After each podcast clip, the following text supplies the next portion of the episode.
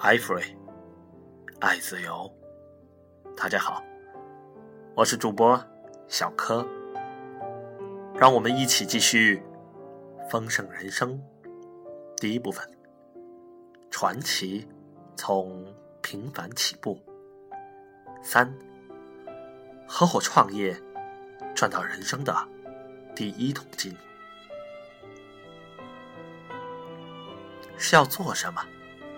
而不是可以做什么。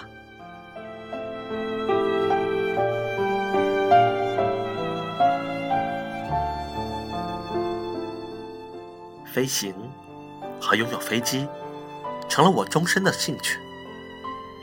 随着安利事业的成长，我们买下了属于自己的第一架飞机，那是派布公司产的阿兹克特人。但是，当我们的事业拓展到美国西岸后，这架飞机已无法负担这种航程。我们开始考虑买一架喷气机。我们早期聘请的一名企业顾问说：“我才不管你们把钱花在哪里，如果那可以让你们出去跟营销人员谈话，在会议上发言，那就买吧。”我们照办了。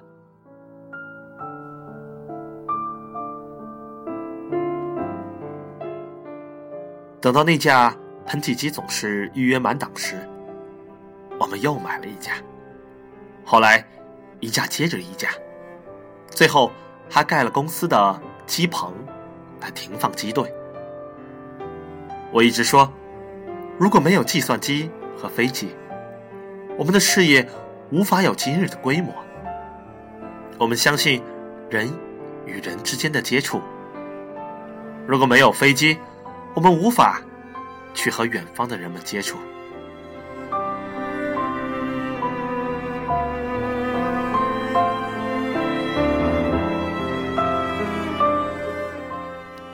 蓝欢空中服务公司对我和杰来说是一个了不起的训练场。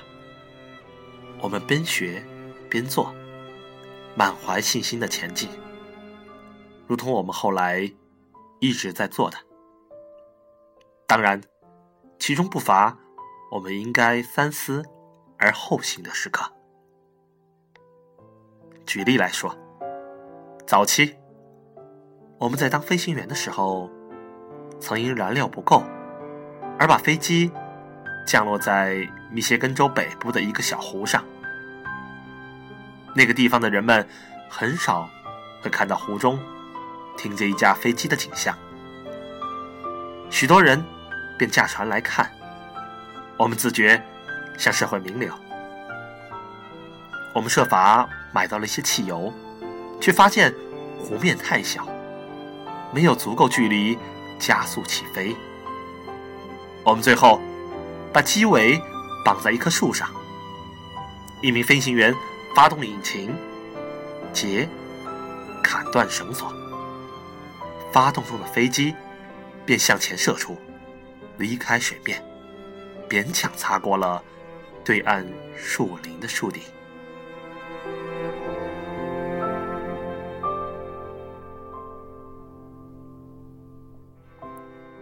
经验其实是。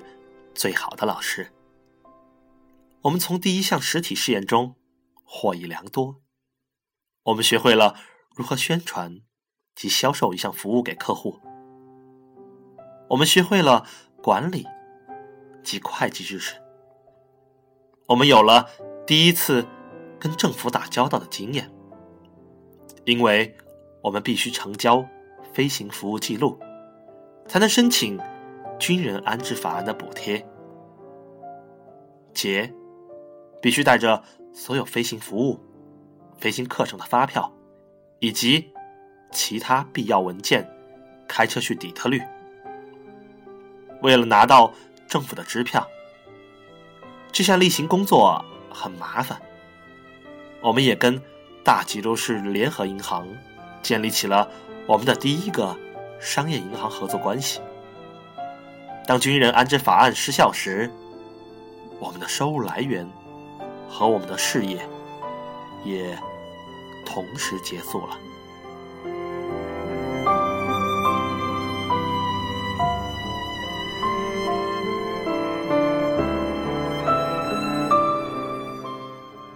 我们在经营航空事业的四年间，大概赚了十万美元。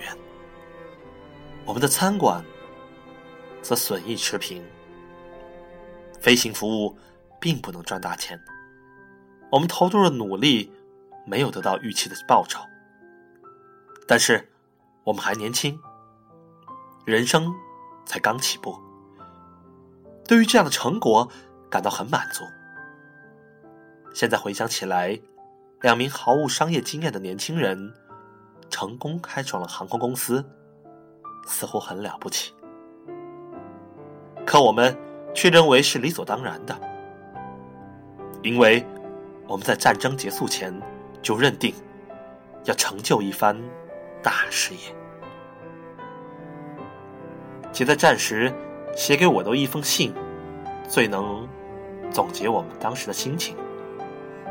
他说：“听着，这不是我们的终点，这只是第一步。这场战争终究会结束，我们会恢复正常的生活。到了那个时候，我们必须决定我们的人生要怎么过，要如何被纪念。”我记得当时唯一的问题是。我们要投入何种事业，而不是我们找不找得到工作。